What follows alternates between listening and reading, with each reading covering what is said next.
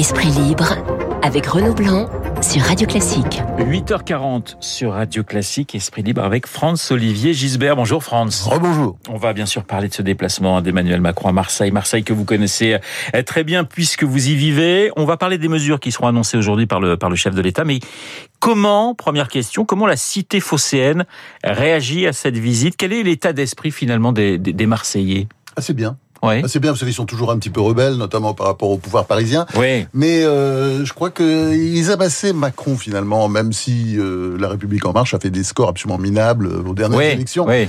Euh, Il y a quelque chose qui, il y a quand même quelque chose. Vous savez Ce que c'est, c'est très simple, parce que cette histoire de Macron, c'est de la com. On va pas se raconter d'histoire, c'est complètement de la com. C'est de la com même avant l'élection présidentielle. Enfin, on peut pas être dupe, quoi. Mais euh, il y a, on peut dire aussi que c'est de la com sincère, c'est-à-dire qu'on on peut De pas la nier com que sincère, Macron, ouais. il aime Marseille. Oui. Ah non, mais les, les Marseillais aiment bien qu'on les aime. Vous savez, c'est ça arrive parfois qu'on voilà, on aime ça. Et euh, Macron, non seulement d'ailleurs, il aime Marseille, puisque vous souvenez-vous, en 2017, il est venu de passer quelques jours de vacances euh, à peine élu. Ouais. Et puis, euh, c'est un vieux supporter de l'OM. C'est vrai. Quand il jouait au foot, il était latéral gauche comme Eric Dimeco. Il disait toujours, il aurait rêvé d'être Eric Dimeco. Les Marseillais adorent qu'on parle comme ça. Mais c'est presque étrange finalement cette relation qu'a Macron avec avec Marseille parce que bon à Amiens Marseille il faut trouver quand même le le, point commun. Oui, mais je pense qu'il est fasciné par. euh, D'ailleurs, il en parle bien. Hein, J'ai vu dans une interview de Zadig il y a, quelques mois. Souvenez-vous, la, la revue Zadig, il disait, euh, il parlait de la, la puissance de Marseille, l'énergie, la jeunesse. Enfin, il y, a- il y a ça. Alors évidemment, il y a aussi beaucoup de choses qui vont pas à Marseille. Ça, on est bien d'accord là-dessus. Sécurité, école, logement. euh, Il va sortir le carnet de chèques. On parle d'un milliard deux cents millions d'euros euh, pour la ville de Marseille.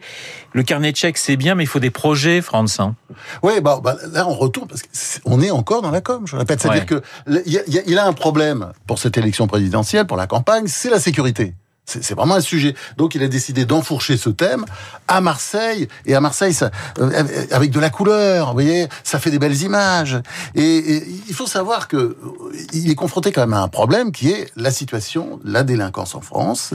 Quand vous regardez les atteintes à l'intégrité physique, euh, principalement les coups et blessures volontaires, tout ça a augmenté depuis euh, le, au premier semestre 2021 de 16% par rapport à 2020. Alors vous allez me dire, oui, mais enfin bon, il y a eu moins de, c'était, euh, il y avait le confinement Ouais, en 2020. c'est ce Mais oui, mais euh, ça a augmenté de 10% par rapport à 2019, c'est-à-dire c'est exponentiel, c'est spectaculaire. Et j'ai aussi, d'ailleurs, est inquiétante aussi euh, l'augmentation de la violence dans les zones rurales, dans les zones périurbaines. Donc le président se devait de réagir. Alors pourquoi le faire à Marseille? Eh ben, je dirais parce que Marseille est souvent présentée un peu faussement quand même comme euh, la capitale de la criminalité. Parce que si on est honnête. Renaud, et l'êtes. On peut dire qu'il y a quand même en France d'autres euh, capitales françaises de la criminalité, comme par exemple Paris et la Seine-Saint-Denis, pour pas les nommer. On nous dit que les quartiers nord de Marseille sont une zone de non-droit. C'est vrai, c'est un scandale, mais allez voir dans le, par exemple, le quartier HLM Charles Schmitt de Saint-Ouen, comment ça se passe.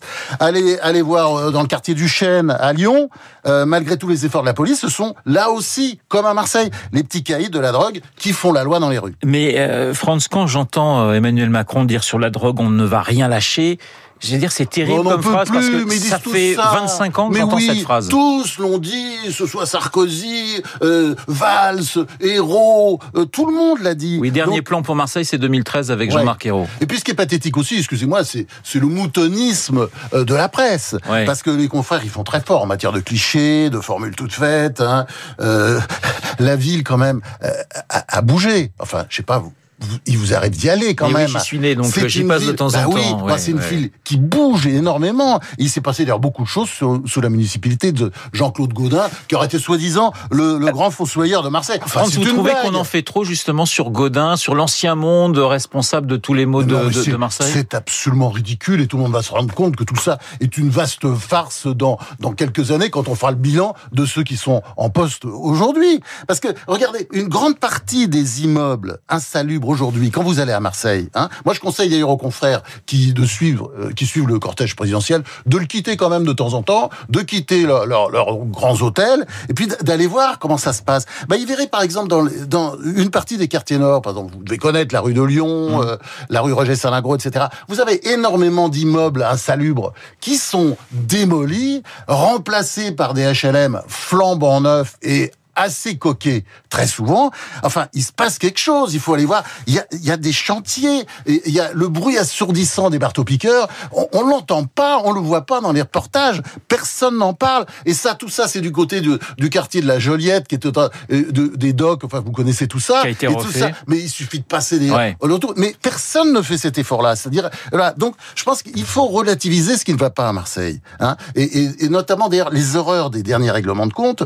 Je suis désolé, il y a eu moins de morts. Pour l'instant, il y a eu moins de morts qu'auparavant. Même si c'est vrai que l'année 2021 a mal commencé, euh, 15 morts en 8 mois. Mais Darmanin a eu raison de dire que le nombre de règlements de compte avait été divisé par deux depuis à peu près une dizaine d'années. Voyez Aller à Marseille en, en septembre, ça signifie euh, qu'il faudra des résultats avant, avant la présidentielle. Ça paraît absolument Mais vous savez bien qu'il n'y en aura pas, Oui. mais bien entendu. On est, je le répète, toujours dans la com. Et les Marseillais ne sont pas dupes. Même si c'est vrai que ils sourient en, en voyant Macron et ils sourient, je dirais presque un peu de bonheur. Euh. Ils ricanent pas trop alors qu'ils sont plutôt ricaneurs. Parce que ils aiment Marseille. Mais ils savent bien que, voilà, c'est pas avec un milliard de cent, et je veux dire, c'est même pas avec trois ou quatre, cinq milliards qu'on changera les choses. Il faut aussi changer les, les mentalités. C'est un vrai problème, ça.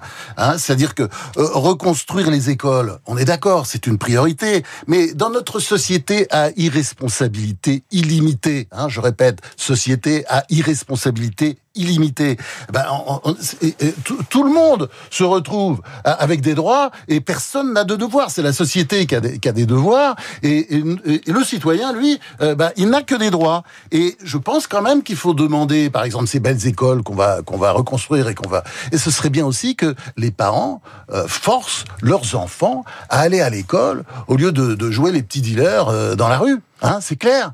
Voilà. Ça, Il y, y a un travail à faire là-dessus. C'est pour ça que c'est pas juste des milliards, c'est pas juste des policiers, même si c'est très bien. Il y aura 300 policiers de plus. Darmanin a annoncé ça, on est très content. hein. Mais euh, c'est aussi la réinsertion, euh, la formation, euh, la prévention. Enfin, il y a un énorme travail à faire. Là, vous savez, c'est, je un mot qui ressemble à une insulte aujourd'hui euh, par rapport à l'évolution de la société française, mais la responsabilisation des citoyens. Voilà, c'est comme ça aussi qu'on y arrivera. Et ça, c'est pas seulement des milliards. Voilà, il est très en forme, Franz-Olivier Gisbert, ce matin, et ça fait, ça fait plaisir. Alors, justement, quand on s'est parlé euh, pour préparer euh, cette émission, vous m'avez dit, Franz, bah, c'est Noël avant l'heure, et vous étiez un tantinet énervé. Expliquez-vous, expliquez-nous cette petite phrase. Ah, parce qu'il y a encore Noël euh, avant l'heure. Parce qu'il y a encore des milliards qui vont tomber du ciel macronien. Enfin, je sais pas d'ailleurs.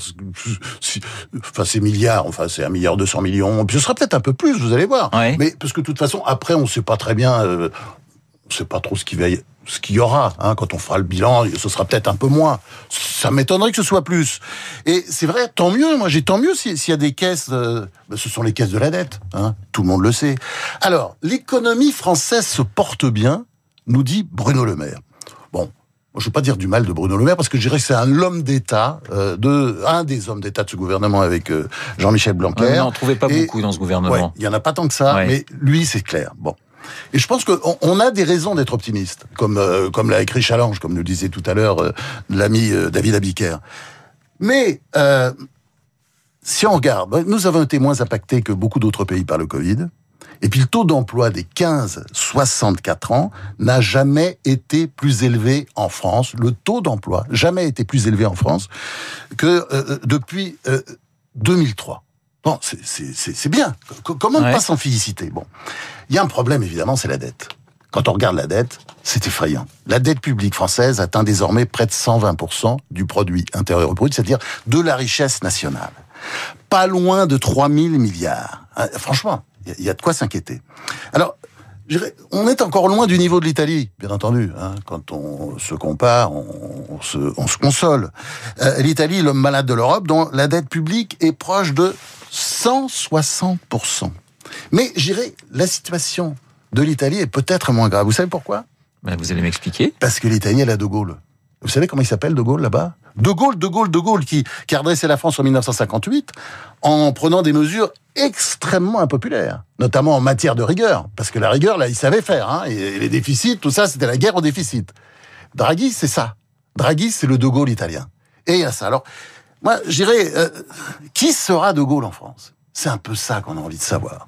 Et je vais vous dire, ce sera celui qui osera dire aux Français, alors je sais pas, ce sera peut-être euh, Emmanuel Macron, ce sera peut-être euh, euh, Xavier Bertrand, Valérie Pécresse, Anne Hidalgo, je ne sais pas, Yannick Jadot, etc. Enfin, de Gaulle, il a eu quand même quelques ministres de l'économie qui ont marqué. C'est-à-dire qu'il avait quand même autour de lui, parce qu'il le disait lui-même, l'économie, c'était pas trop son truc. Oui, mais enfin, il faisait confiance à Jacques Rueff, qui était un grand personnage, euh, qui était une sorte d'idéologue de l'économie, qui était un grand prêtre de la rigueur. Il avait confiance en lui, et c'est quand même lui qui tirait les ficelles, notamment des plans Pinet et autres, parce que bon, pour la façade, il y avait Antoine Pinet. Puis après, bon, la, gestion de l'après Pinet, de l'après Rueff, parce que personnage très important Rueff, pas, pas assez connu, c'était euh, Valéry Giscard d'Estaing. Vous savez, Mais les choses étaient faites. Quand De Gaulle a renvoyé Pinet, il avait dit à Pinet, bien sûr, vous restez à ma disposition. Et François Pinet avait eu cette belle phrase, bien sûr, je reste à la disposition de la France. Vous voyez la petite nuance qui était assez sympa quand même. Mais je dirais, celui le nouveau De Gaulle, c'est celui qui dira que pour se désendetter, les Français doivent partir un petit peu plus plus tard à la retraite. Un petit effort, un an ou deux ans de plus, comme ça se passe dans tous les pays développé. Bon, pour l'instant, on le cherche encore celui-là. Voilà. celui qui dira ça. Et la réforme des retraites, évidemment, à mon avis, va rien se passer avant avril prochain et la prochaine présidentielle. On revient avec la, politique. Et ça réglerait un grand nombre de nos problèmes, déjà. on, va revenir, France, avec euh, la politique. Euh, on parle beaucoup de la droite, des primaires. On parle également beaucoup, on en a beaucoup parlé cet été, ça faisait vendre certainement les, journaux de la candidature d'Éric Zemmour. Oui, enfin, ça, intéresse, oui, ça, oui, vendre parce que ça intéresse euh, les Français. Alors, c'est une candidature. Alors, effectivement, pour vous, il va se présenter, mais alors, vous ne croyez pas du tout un quart de seconde qu'il est capable de faire un gros score. et vous allez d'ailleurs prendre un engagement pour les auditeurs oui, Radio oui, oui, oui, parce que il a fait un pas de plus vers la candidature là quand il a annoncé qu'il reprendrait pas tout de suite sa chronique. Il reprend pas tout de suite ses chroniques dans le Figaro et, et dans le Figaro Magazine. Bon, il reste toujours sur CNews, mais bon. Alors tout ça, c'est une histoire absolument euh, incroyable parce qu'elle montre que beaucoup de personnes sont tentées de faire ce qu'elles ne savent pas faire. Hein. Par exemple, c'est vrai, quand j'étais gosse, je voulais être violoniste. Euh, je jouais faux. Euh, j'avais pas l'oreille. Bon, je voulais être violoniste. Bah, lui, c'est ça. Bah, pour l'instant, on a l'impression qu'il veut être président. Et, ces gens-là, finalement, enfin, nous tous, on est un peu comme ça. On est comme les veaux. Vous savez, changement de pré réjouit les veaux. Bon, et eh ben là, euh, il a envie de changer de pré, euh, Éric Zemmour, alors que tout lui réussit, hein, que ses livres cartonnent, son émission, j'en parle pas, c'est un énorme succès sur sur CNews le soir. Bon, il va s'essayer dans la politique, apparemment. Hein? Mais la politique, je répète, on le dit jamais assez, c'est un métier. C'est un métier où il y a que des coups à prendre. Alors, il, a beaucoup de talent, mais la politique, c'est c'est autre chose. Il suffit pas seulement d'avoir du talent. vous vous engagez savoir à quoi, encaisser. alors, si... eh ben, je vais vous dire, moi. Ouais, bon, euh, déjà, je me suis planté, hein, parce que j'ai dit que bon, c'était impossible que la raison prévaudrait qu'il serait pas candidat. Hein. Bon, là, je me suis planté. Euh, deuxième, bah, je me suis planté, c'est pas encore tout à fait sûr, parce que peut-être qu'encore au dernier moment, il peut se, bon, il, il, il peut encore changer d'avis, mais s'il se présente et qui fait plus de 10%, je vais vous dire, moi, euh, je suis prêt à faire le tour du square Bergson, sur lequel donne votre belle radio, enfin beau square aussi d'ailleurs, tout près de la gare Saint-Lazare. Je suis prêt à, faire euh, cette, ce tour du, du square Bergson à quatre pattes. Si vous voulez, hein, on fait ça. Vous, êtes, hein vous êtes, hier, vous m'aviez parlé de la place de l'Étoile, maintenant vous me parlez du square Bergson. Donc déjà, euh, vous commencez à, à, vous dire, il vaudrait mieux que je me protège. En, pense, en passant devant, en arrivant, j'ai vraiment ce square est charmant.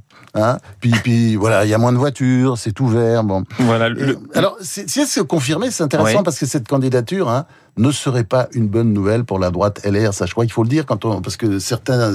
Oui, parce que des fois on se disait ça va surtout embêter Marine Le Pen et finalement ça risque d'embêter davantage à droite. Nous dit ça, donc ça pourrait être une très bonne nouvelle pour euh, Macron et aussi pour Marine Le Pen pour laquelle peut-être il pourrait se désister, par exemple, en négociant un accord de second tour avec un, un groupe parlementaire à la clé.